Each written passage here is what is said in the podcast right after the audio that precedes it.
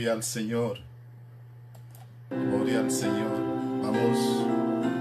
Estamos de nuevo aquí con ustedes, mis amados hermanos. Dios le bendiga. Conectados todos en el nombre de Jesús. Primeramente vamos a alabar al Señor, vamos a adorar al Señor. Vamos a escuchar este hermoso himno. En el monte Calvario estaba una cruz. Cruz de Jesucristo. Jesús crucificado y resucitado. Lo murió Te adoramos,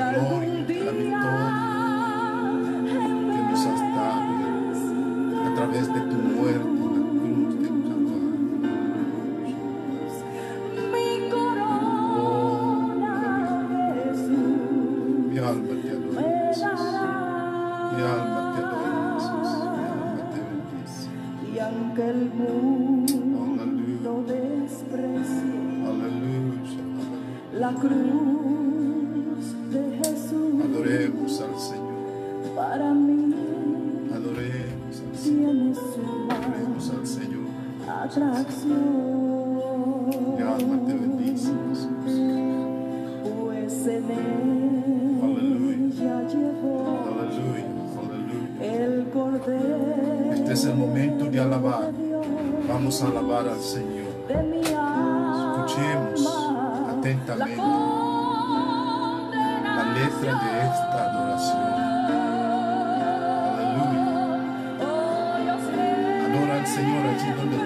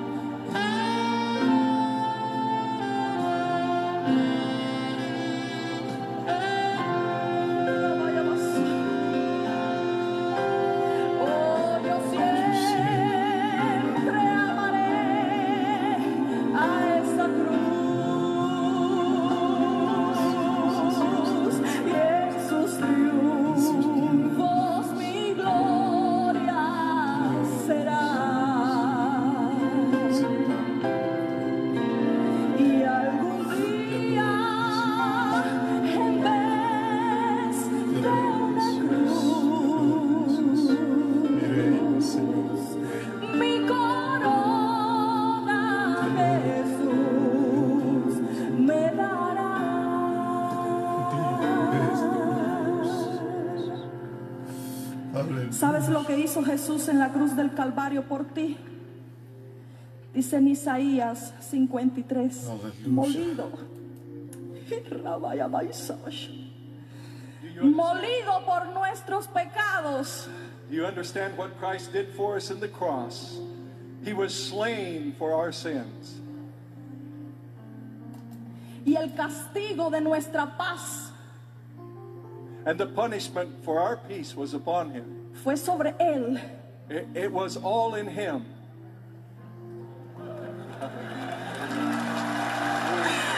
¡Aleluya! ¡Oh, gloria, gloria, gloria, gloria! Aleluya. El castigo de nuestra paz fue sobre él.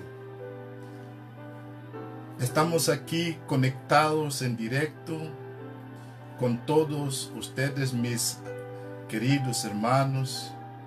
Les extraño grandemente, pero yo sé que están todos bien cuidados bajo el abrigo, el amparo y el cuidado del Señor. Y poco a poco vamos avanzando, estamos acercándonos, amén, al final, para el final del trayecto, amén. Juntamente con la, las pruebas del Señor nos dará una salida. Pronto, amén, veremos la luz al final del túnel. Dios les bendiga rica y poderosamente. Les habla el pastor Albano Ferreira Núñez. Quiero saludar particularmente a los hermanos de la iglesia que por la gracia de Dios pastoreo, todos los mis amados hermanos de Templo del Espíritu Santo, Misiones Cristianas Bot Internacional. Y mi saludo también va como siempre para todos mis queridos hermanos, amigos, familiares que nos alcanzan a, a, escuchar y a ver a través de esa transmisión que hacemos por las redes sociales, por internet. Bendecimos a todos en el amor de nuestro Señor Jesucristo. Hoy, ya que estamos en una semana especial, aunque estamos eh, confinados, pero recordamos que este, esta es la semana conocida como la Semana Santa, la semana de pasión. Amén. No podemos pasar por alto, hacer mención de algunas actividades importantes, principales que nuestro Señor Jesucristo realizó en esta semana en Jerusalén antes de ser crucificado.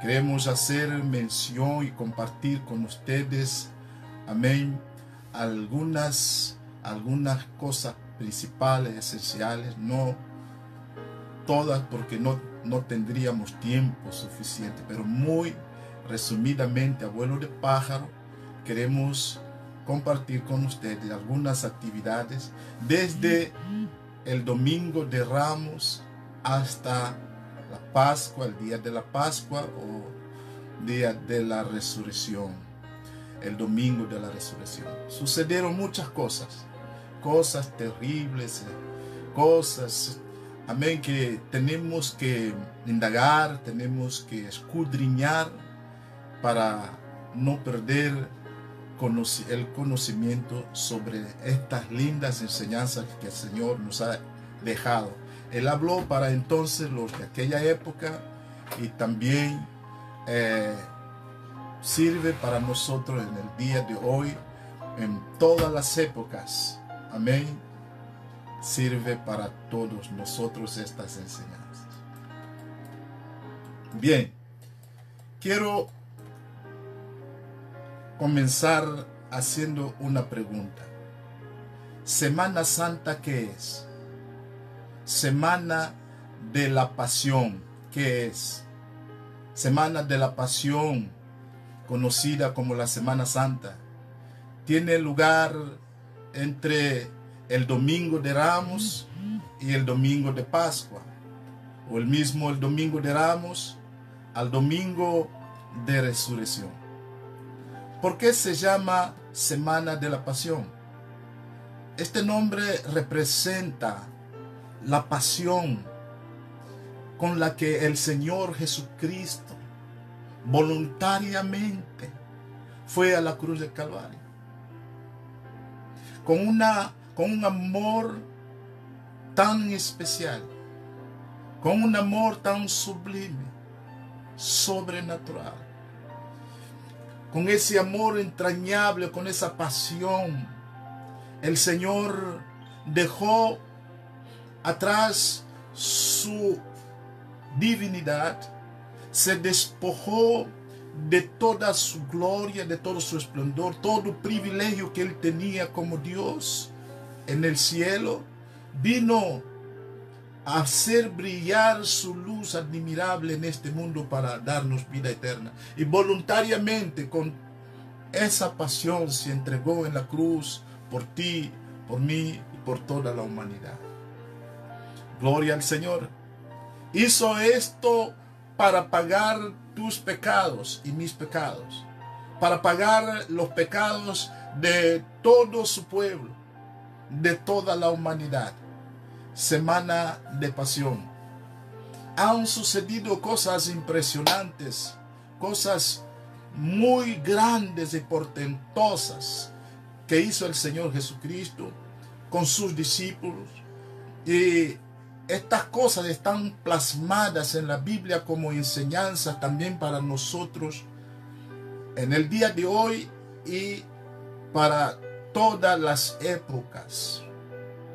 Eh, son eventos importantes y quiero compartir solamente algunos de ellos, los más principales. Reitero, algunos, los más principales. Abuelo de paja, hablando del domingo de Ramos, que fue el domingo pasado, eh, domingo de Ramos, también se conoce como el domingo de la pasión, en reconocimiento del comienzo de la Semana Santa, la Semana de Pasión, y el último viaje agonizante de Jesús, que voluntariamente va hacia la cruz para ser crucificado. El libro de Mateo capítulo 21, versículos 1 al 11, recoge unos, unas, una nota histórica acerca de este día domingo de Ramos. Versos 1 al 11 dice, cuando se acercaron a Jerusalén y vinieron a Betfagé, al monte de los olivos, Jesús envió dos discípulos, diciéndoles, id a la aldea que está enfrente de vosotros, y luego hallaréis una asna atada y un pollino con ella, desatadla y traédmelos. Y si alguien os dijere algo, decid, el Señor los necesita y luego los enviará. Todo esto aconteció para que se cumpliese lo dicho por el profeta cuando dijo, Decid a la hija de Sión, he aquí tu rey viene a ti, manso, y sentado sobre una asna, sobre un pollino, hijo de animal de carga. Y los discípulos fueron y hicieron como Jesús les mandó y trajeron el asna y el pollino y pusieron sobre ellos sus mantos y él, Jesús, se sentó. Y la multitud, que era muy numerosa, tendía sus mantos en el camino y otros cortaban ramas de los árboles y las tendían en el camino y la gente que iba delante y la que iba detrás aclamaba, ven, Osana al Hijo de David, bendito el que viene en el nombre del Señor, Osana en las alturas. Cuando entró él en Jerusalén, toda la ciudad se conmovió diciendo, ¿quién es este?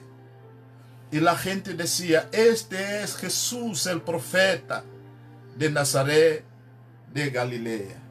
Gloria al Señor. Esa, ese día, domingo de Ramos, que también se conoce como domingo de la pasión, amén, el Señor Jesús hace su entrada triunfal. El Señor Jesús entra a Jerusalén montado en el pollino. El pollino destacaba su realeza como Mesías. Y también montada, montado en el pollino simboliza o destacaba también su humildad. Versos 4 y 5 dice, todo esto aconteció para que se cumpliese lo dicho por el profeta cuando dijo, decid a la hija de Sión, he aquí tu rey, viene a ti manso, sentado sobre una asna, sobre un pollino, hijo del animal de carga. Esa, ese acontecimiento de ver a Jesús entrar a Jerusalén de manera triunfante y la gente, multitudes de personas que le acompañaban, más sus discípulos, unos por delante cantaban y otros por detrás, cantaban Hosanna, Hosanna, bendito el que viene. Ellos estaban diciendo salve ahora, Hosanna quiere decir salve ahora, salve ahora. Y es, se estaba cumpliendo una profecía en el libro de Zacarías, capítulo 9, versículo 9 donde el profeta profetizaba años atrás, alégrate mucho, hija de Sión, da voces de júbilo, hija de Jerusalén, he aquí tu rey vendrá a ti, justo y salvador, humilde y cabalgando sobre un asno, sobre un pollino, hijo de asna. Todo se estaba cumpliendo. Jesús no negó la imagen que la multitud esperaba. Es decir, la, multitud esperaba un rey. Aunque hay un pequeño detalle que vamos a mencionar, el cumplimiento de las esperanzas de la multitud, amén, fue una realidad. Israel vio cumplir lo que ellos esperaban, que Él sería su rey terrenal, políticamente hablando, que venía para destruir el gobierno de los romanos de Roma.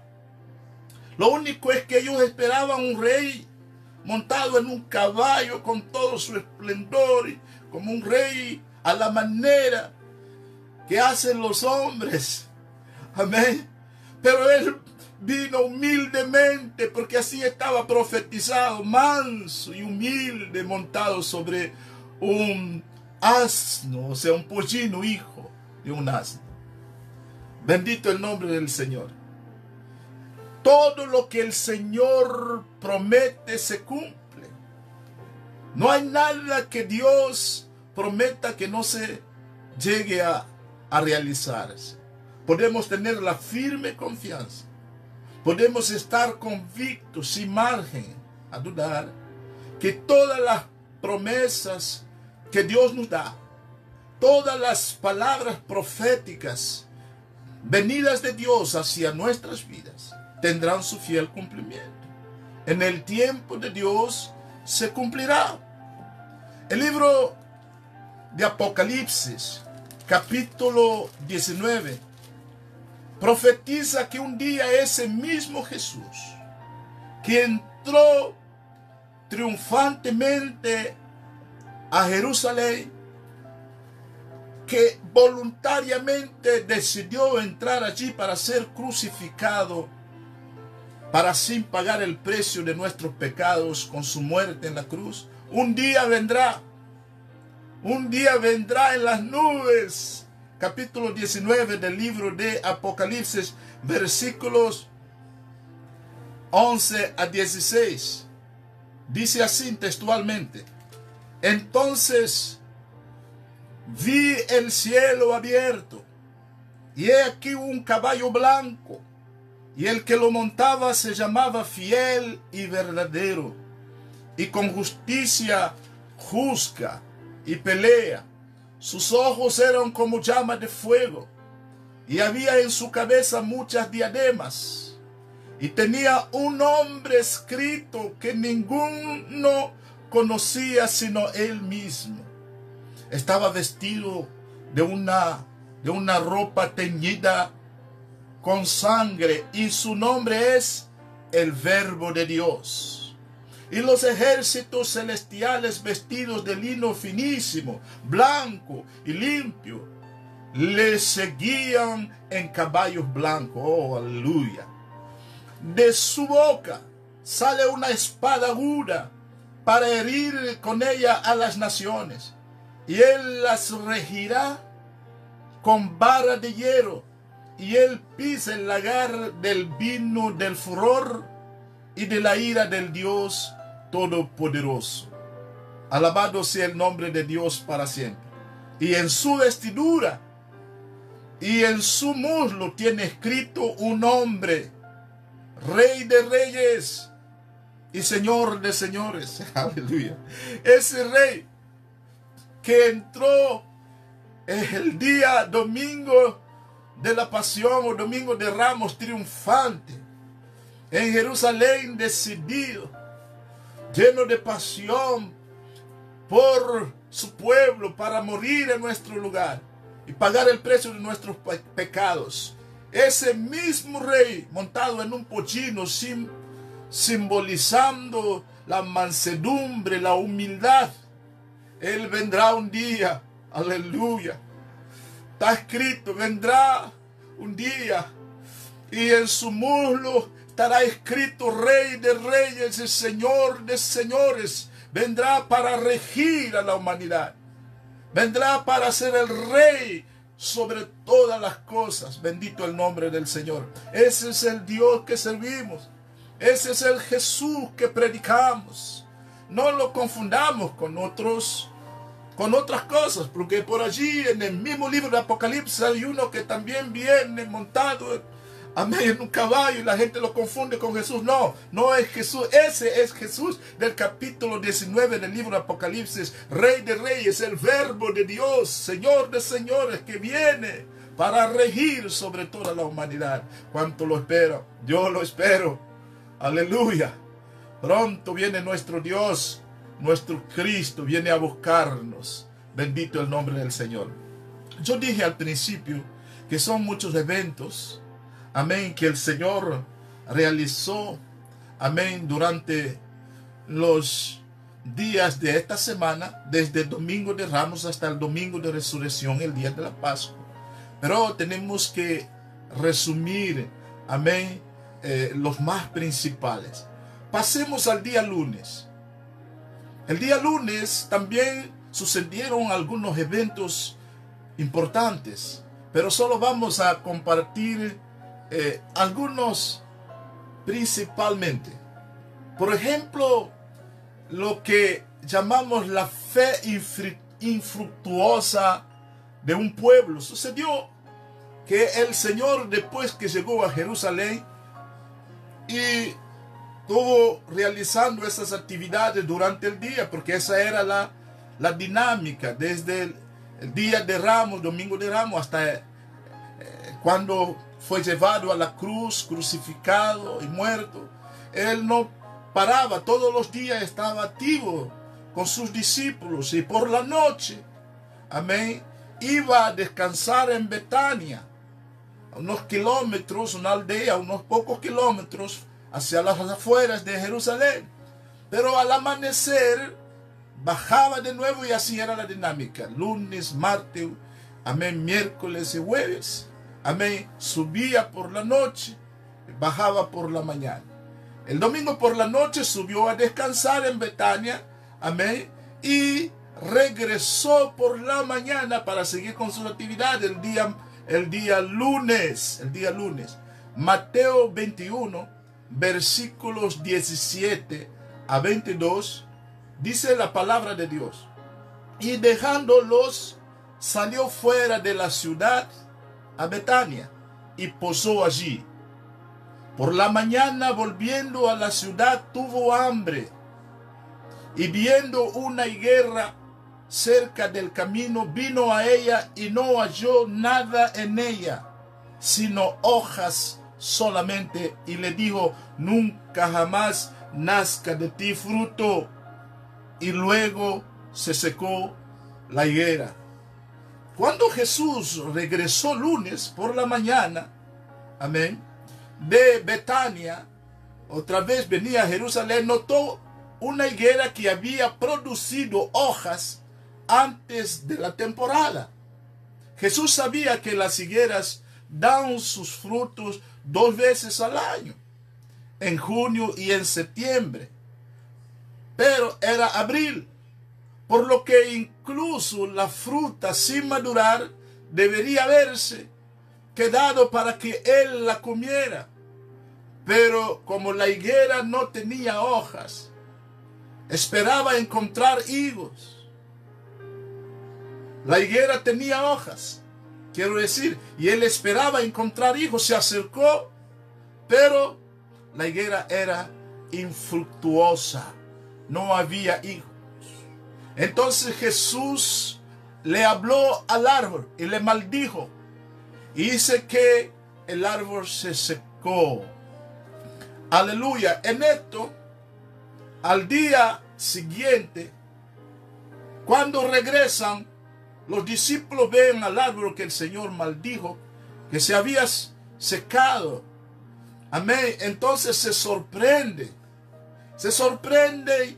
Amén. Y el Señor aprovecha para darles una enseñanza. Versos 20, 21 y 22 del capítulo 21 de Mateo. Viendo esto, los discípulos decían maravillados, ¿cómo es que se secó enseguida la higuera? Respondiendo Jesús les digo, de cierto os digo que si tuvieres fe y no dudares, no solo haréis esto de la higuera, sino que si a este monte dijeres, quítate y échate en el mar, será hecho.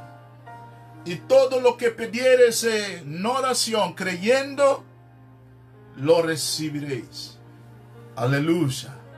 Amados hermanos, el Señor nos estaba dejando, nos dejó una lección aquí, que lo importante que es vivir alineados a la voluntad de Dios. Lo importante que es creerle a Dios. Lo importante que es mantener nuestra confianza, nuestra fe firme, segura en Dios y en su palabra. Gloria al nombre de Dios. Si estamos alineados con Dios, no hay circunstancias, no hay adversidad, no hay conflictos, no hay problemáticas, no hay situaciones, sufrimiento, nada que pueda alejarnos del Señor. Porque no hay lugar, no hay lugar. El creyente que anda alineado con Dios y a su voluntad, amén, no no hay manera de que el diablo eh, controle su vida. Porque está cubierto. Porque está protegido por Dios. Por tanto, cuando eh, tiene conocimiento de una opinión de Dios, no duda en creerle a Dios. No duda en ejercitar su fe. No duda en dar paso hacia adelante para hacer la voluntad de Dios. Por eso el Señor dice, todo lo que pidieres en oración, creyendo, aleluya, lo recibiréis. Nosotros tenemos que tener fe en Dios. Tenemos que tener fe de tal manera que todo lo que le pidamos a Dios, tenemos que confiar plenamente que lo vamos a recibir. No falla, lo recibiremos. No recibiremos. Todavía estamos viendo algunas cosas eventos principales del día lunes. Esto pasó el día lunes. Estos hombres que habían recibido al Señor, tanta gente gritando, ¡eh, alabado, salve ahora el rey, bendito el nombre de Jesús! Pero parece que era una fachada. Eh, muchos de ellos, la mayoría eran, eran falsos. Israel eh, mostraba una falsedad terrible, hermano. cuando leemos las escrituras vemos que el Señor Luego lo vamos a, lo vamos a comentar. El Señor luego los retrata. El Señor los exhorta y los considera de hipócritas. Lo recibieron con alabanza, clamando, pero es aparentemente el momento de, de, aceptar quién era Él, de aceptar que Él era el rey realmente de corazón, con la fe verdadera, no creyeron, vacilaron y tenían dudas. No creyeron, tenían dudas. Por eso el Señor recalca que ustedes tienen que tener fe, tener fe. cierto, de cierto digo que si tuvieres fe como un grano de mostaza, amén. Y no dudares en vuestros corazones, no solo haréis lo de la higuera, sino que si a este monte dijeres, quítate de aquí, aleluya, échate en el mar, será hecho. La fe puede mucho en sus efectos. Dios nos llama a tener fe en todo tiempo, en todas las circunstancias, en todo momento. En este día lunes también sucedió algo importante que yo quiero recalcar, que es la limpieza del templo. El Señor visitó una sinagoga de los judíos, a un templo, en el libro de Mateo, en el mismo capítulo 21, versículo 12, dice que, verso 12, y entró Jesús en el templo de Dios y echó fuera a todos los que vendían y compraban en el templo, y volcó las mesas de los cambistas y las sillas de los que vendían palomas.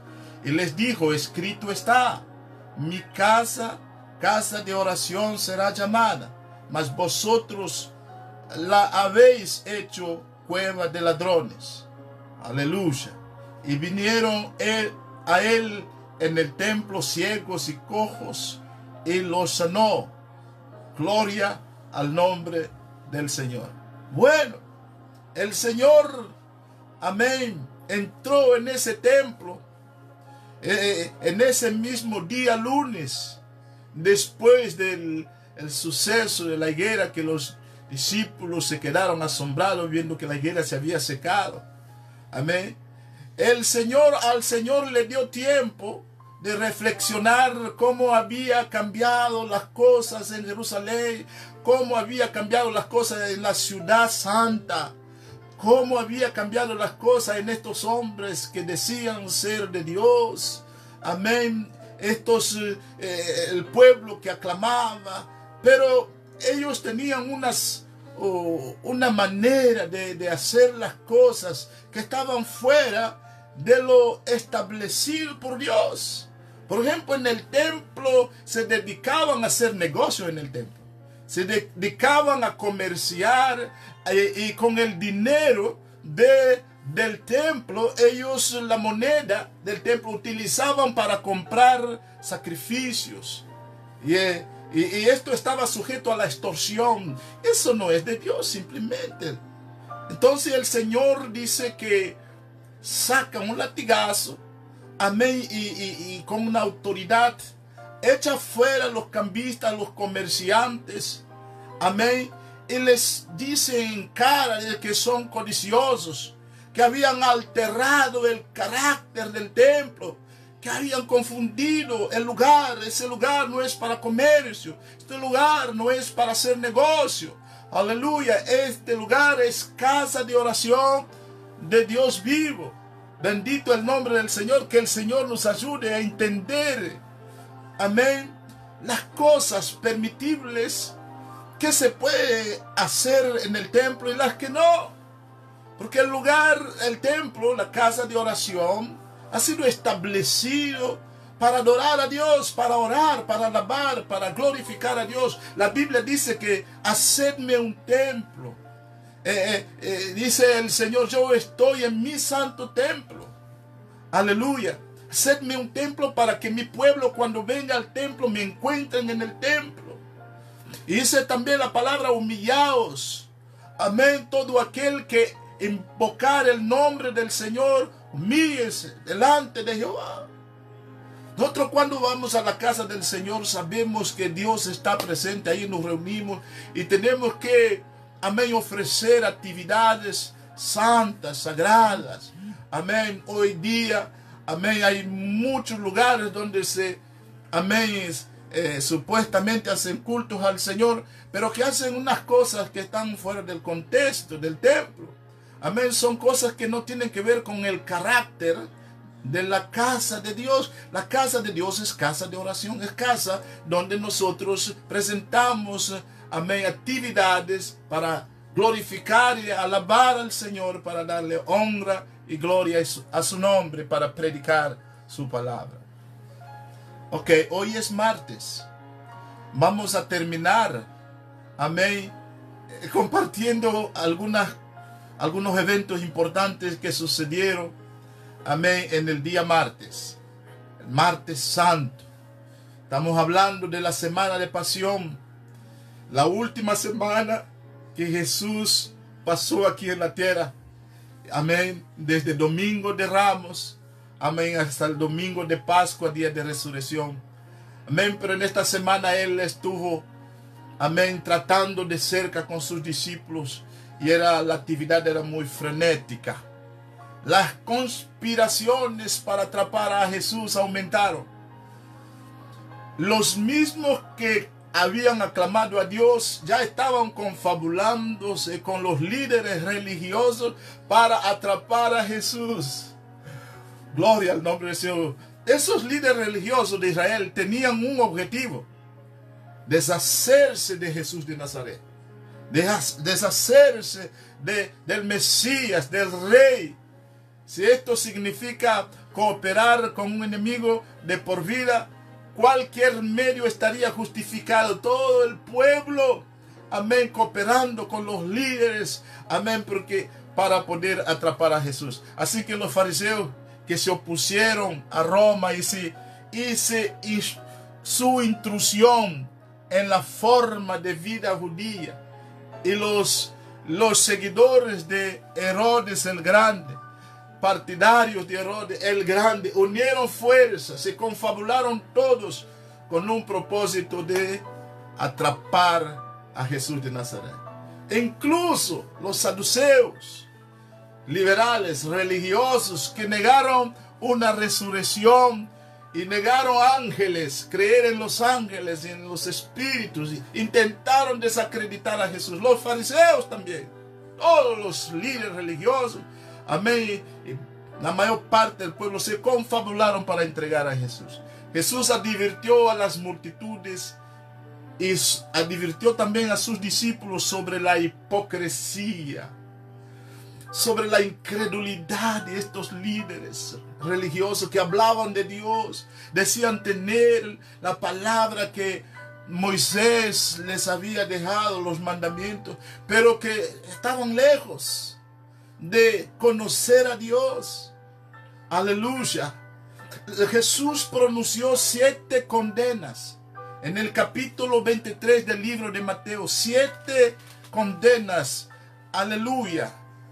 Retratando a estos religiosos, fanáticos, así en la religión tiene una apariencia Pronto no debemos dejarnos llevar por la gente que grita, que salta, que hacen show. A lo mejor tienen una apariencia, pero no todo lo que brilla es oro.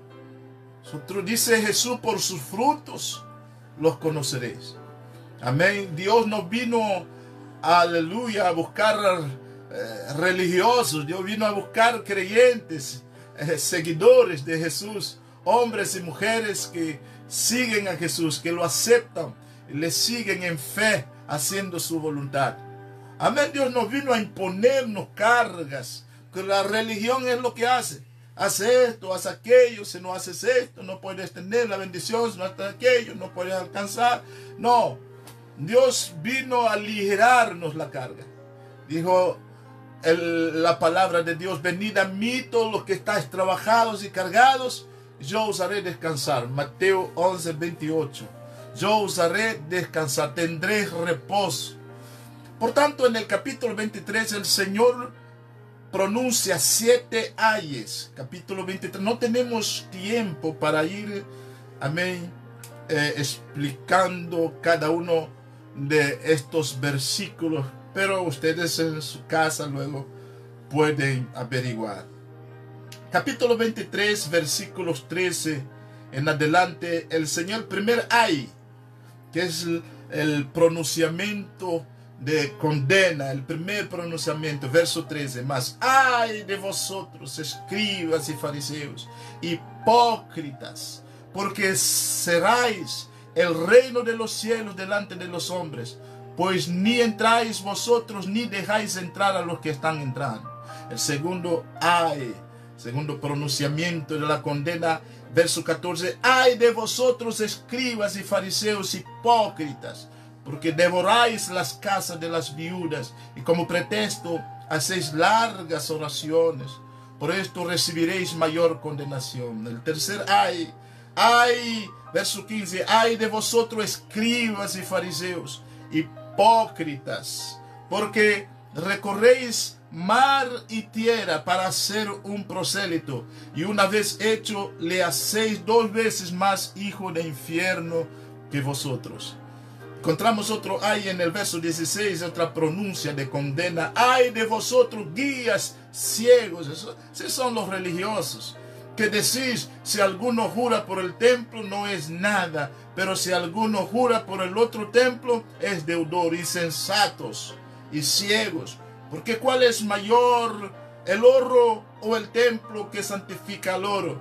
También decís, si alguno jura por el altar, no es nada, pero si alguno jura por la ofrenda que está sobre él, es deudor necios y ciegos, porque cuál es mayor la ofrenda o el altar que santifica la ofrenda.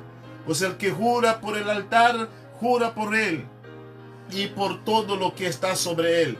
Y el que jura por el templo, jura por él y por el que lo habita.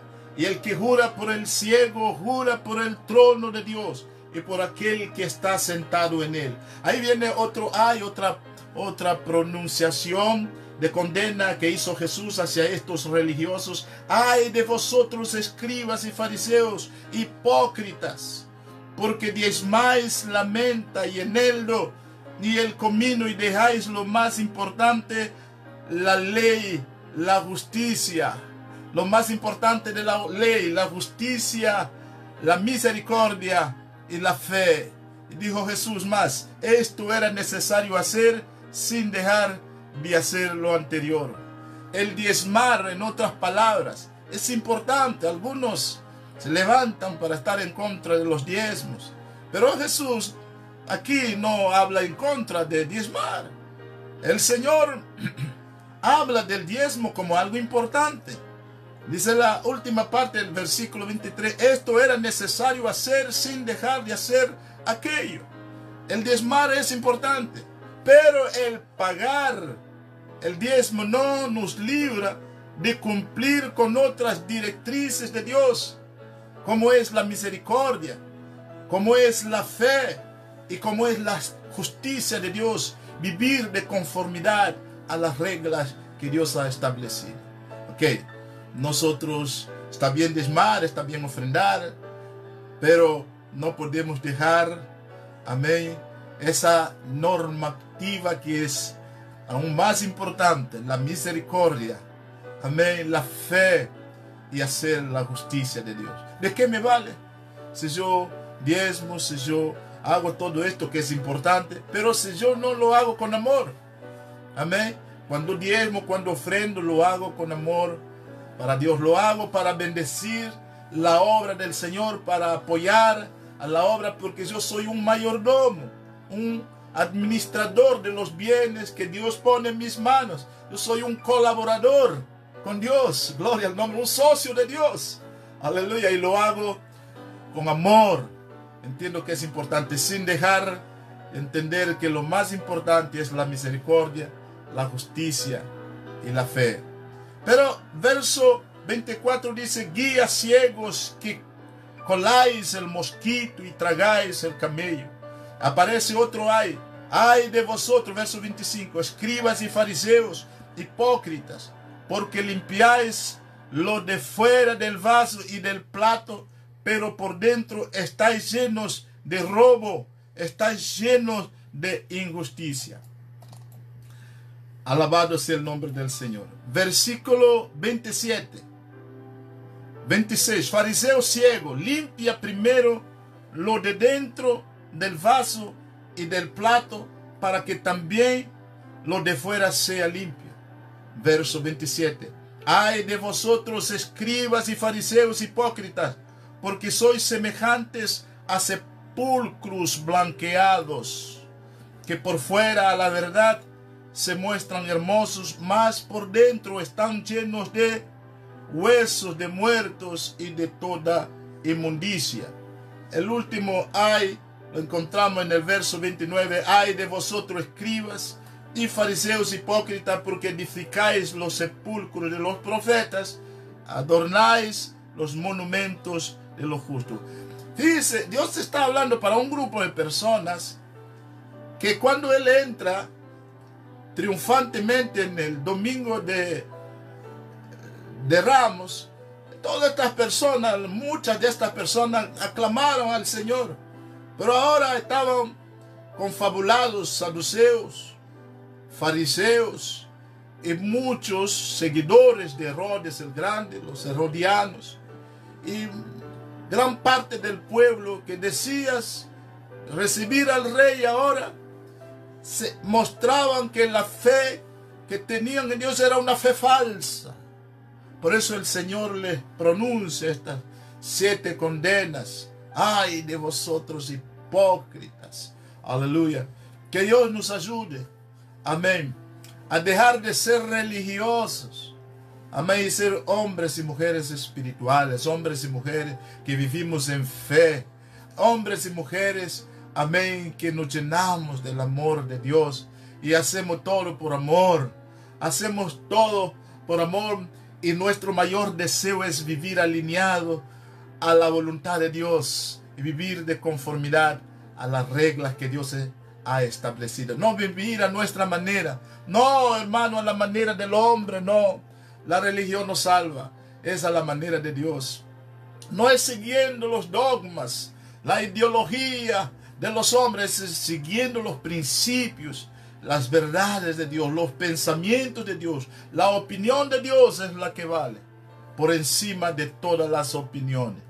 Qué doloroso para Jesús haber sido en ese, haber podido ver con sus propios ojos en ese martes santo a esa gente, amén, que antes le aclamaban y, ahora estaban confabulándose, ver que ellos realmente no, no tenían una fe genuina, no tenían una fe sincera. Y estos mismos son los que luego van a gritar más, más días después, crucifícalo, crucifícalo. Dice cómo son los religiosos.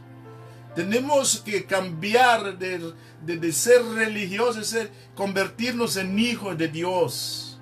Y hombres y mujeres transformados por el poder de Dios dijo el Señor a Nicodemo, de cierto, de cierto te digo, el que no nace de nuevo no podrá ver el reino de Dios. Bendito el nombre de Dios. Necesitamos nacer de nuevo, no de la carne, sino del Espíritu, por el poder del Espíritu y de la palabra. Leo el último versículo en el libro de Juan capítulo 12, verso 37. Y 38, 39 y 40. Dice, pero a pesar de que había hecho tantas señales delante de ellos, no creían en él, no creían en él, para que se cumpliese la palabra del profeta Isaías, que dijo, Señor, ¿quién ha creído a nuestro anuncio? ¿Y quién se ha revelado el brazo del Señor? ¿Y a quién se ha revelado el brazo del Señor?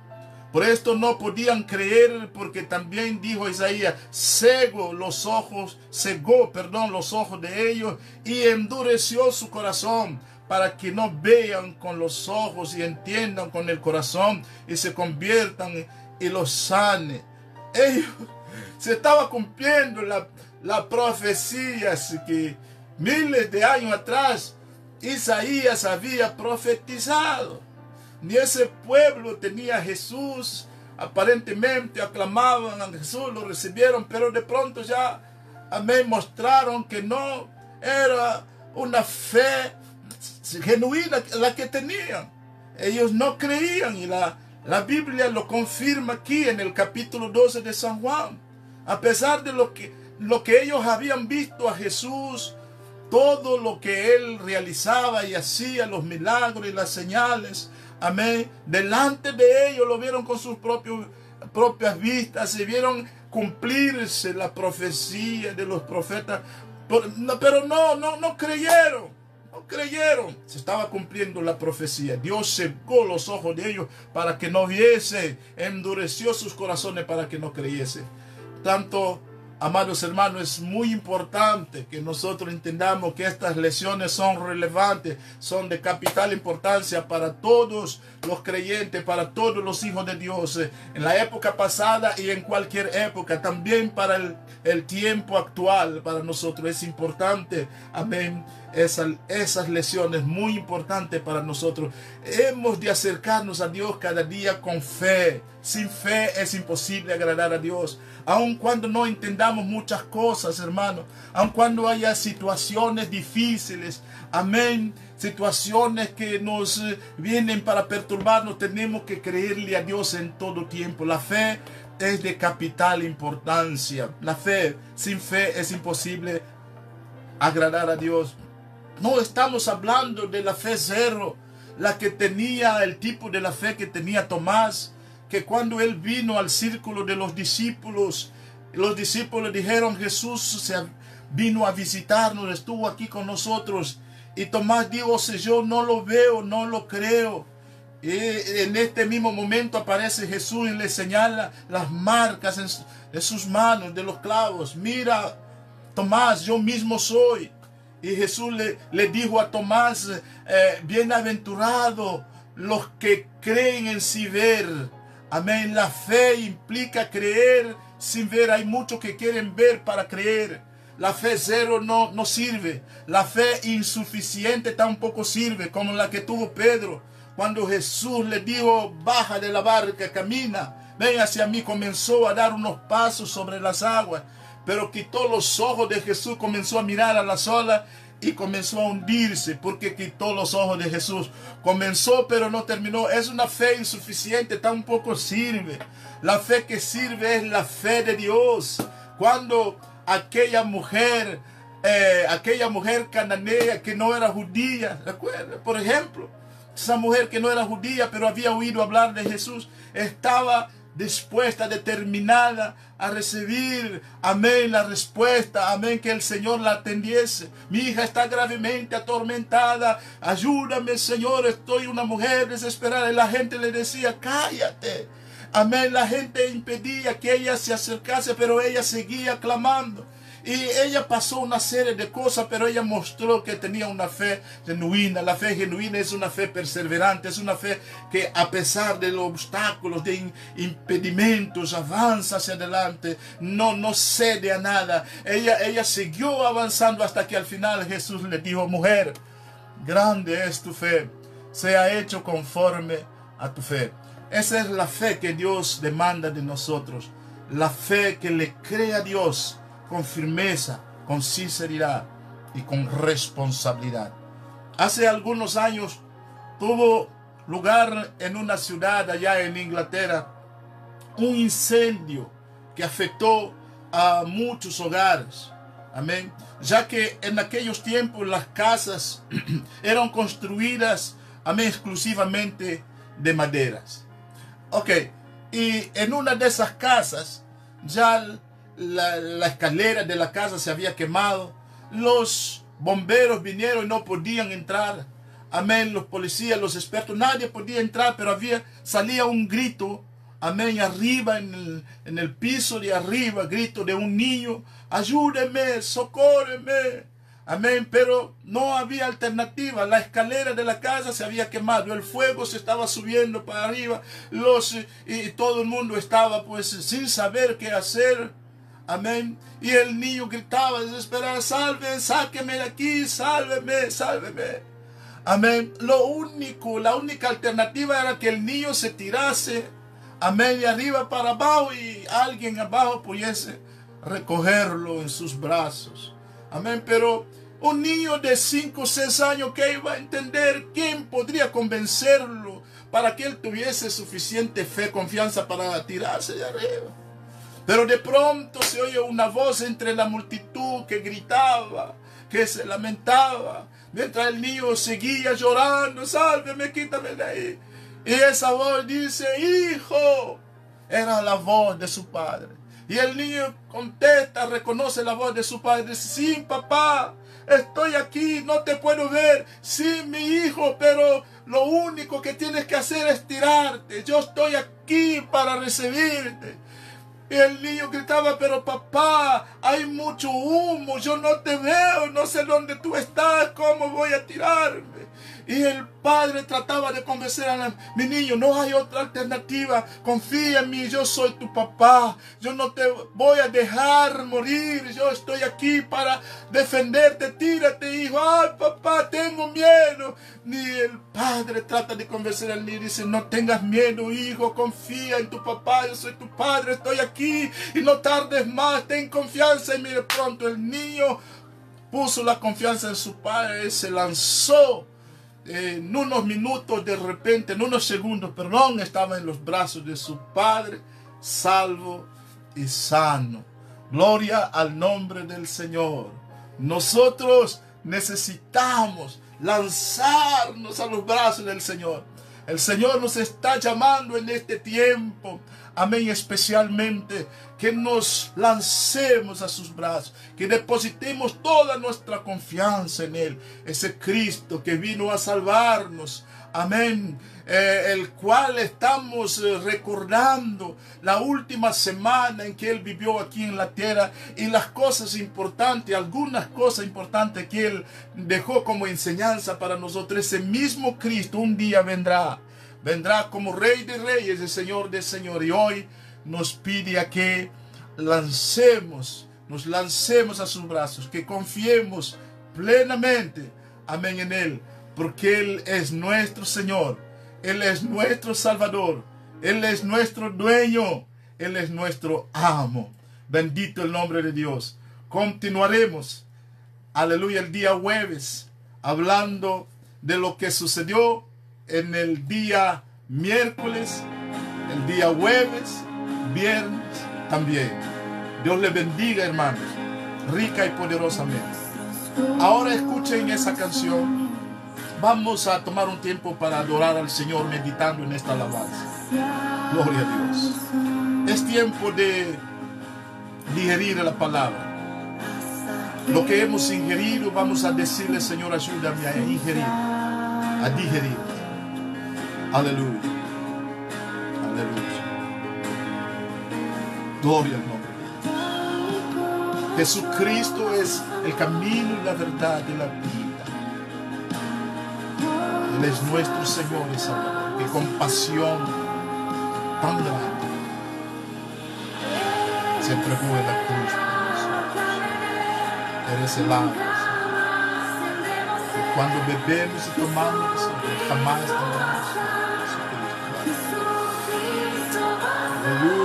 Aleluya, aleluya. Aleluya, aleluya.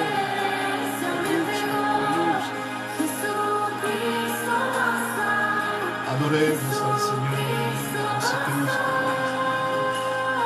Gloria a nuestro Dios. Nunca perdamos la fe. En ninguna circunstancia pasa lo que, lo que venga. Podamos cantar a nuestro Dios, podamos adorar a Dios. Dios busca a los verdaderos adoradores que le adoren en espíritu. Aleluya.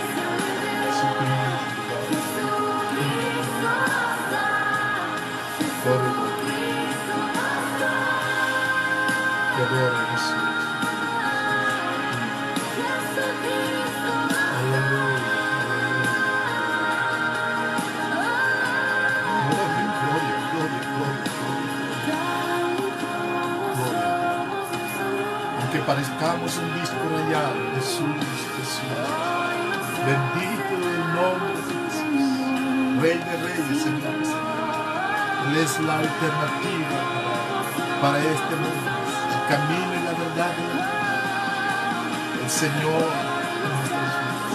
Sea adorado.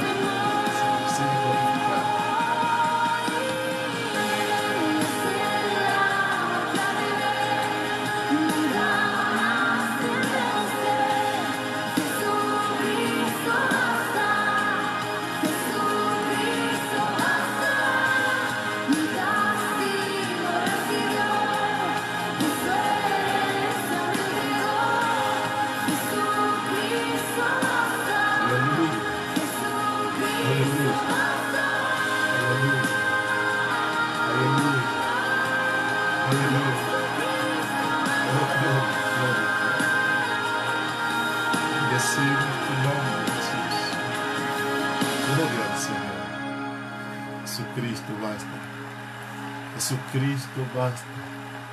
Aleluya. Vamos a creerle a Dios que el Señor es nuestro Dios, que el Señor es nuestro Padre, nuestro pastor, nuestro dueño. Vamos a seguir confiando en Dios. La fe, aleluya, no niega la realidad de las cosas. Vimos que estamos viviendo un tiempo difícil eso es cierto, real, pero Dios está con nosotros. Él está con nosotros, con cada uno de nosotros, para ayudarnos. Vamos el día jueves, Dios mediante, continuaremos hablando de algunos eventos importantes que sucedieron el día miércoles, el día jueves. Viene y más adelante, el domingo, tocaremos el tema de la Pascua, la resurrección no nos queda otra, estamos, no podemos estar en el templo para celebrar la Semana Santa, pero Dios sabe todas las cosas. La próxima Semana Santa va a ser una bomba. Gloria al nombre del Señor. Dios les bendiga, queridos hermanos. Los amo en el amor del Señor. Reciban un abrazo de vuestro pastor. Shalom, shalom. La paz del Señor con ustedes. Perfecta paz.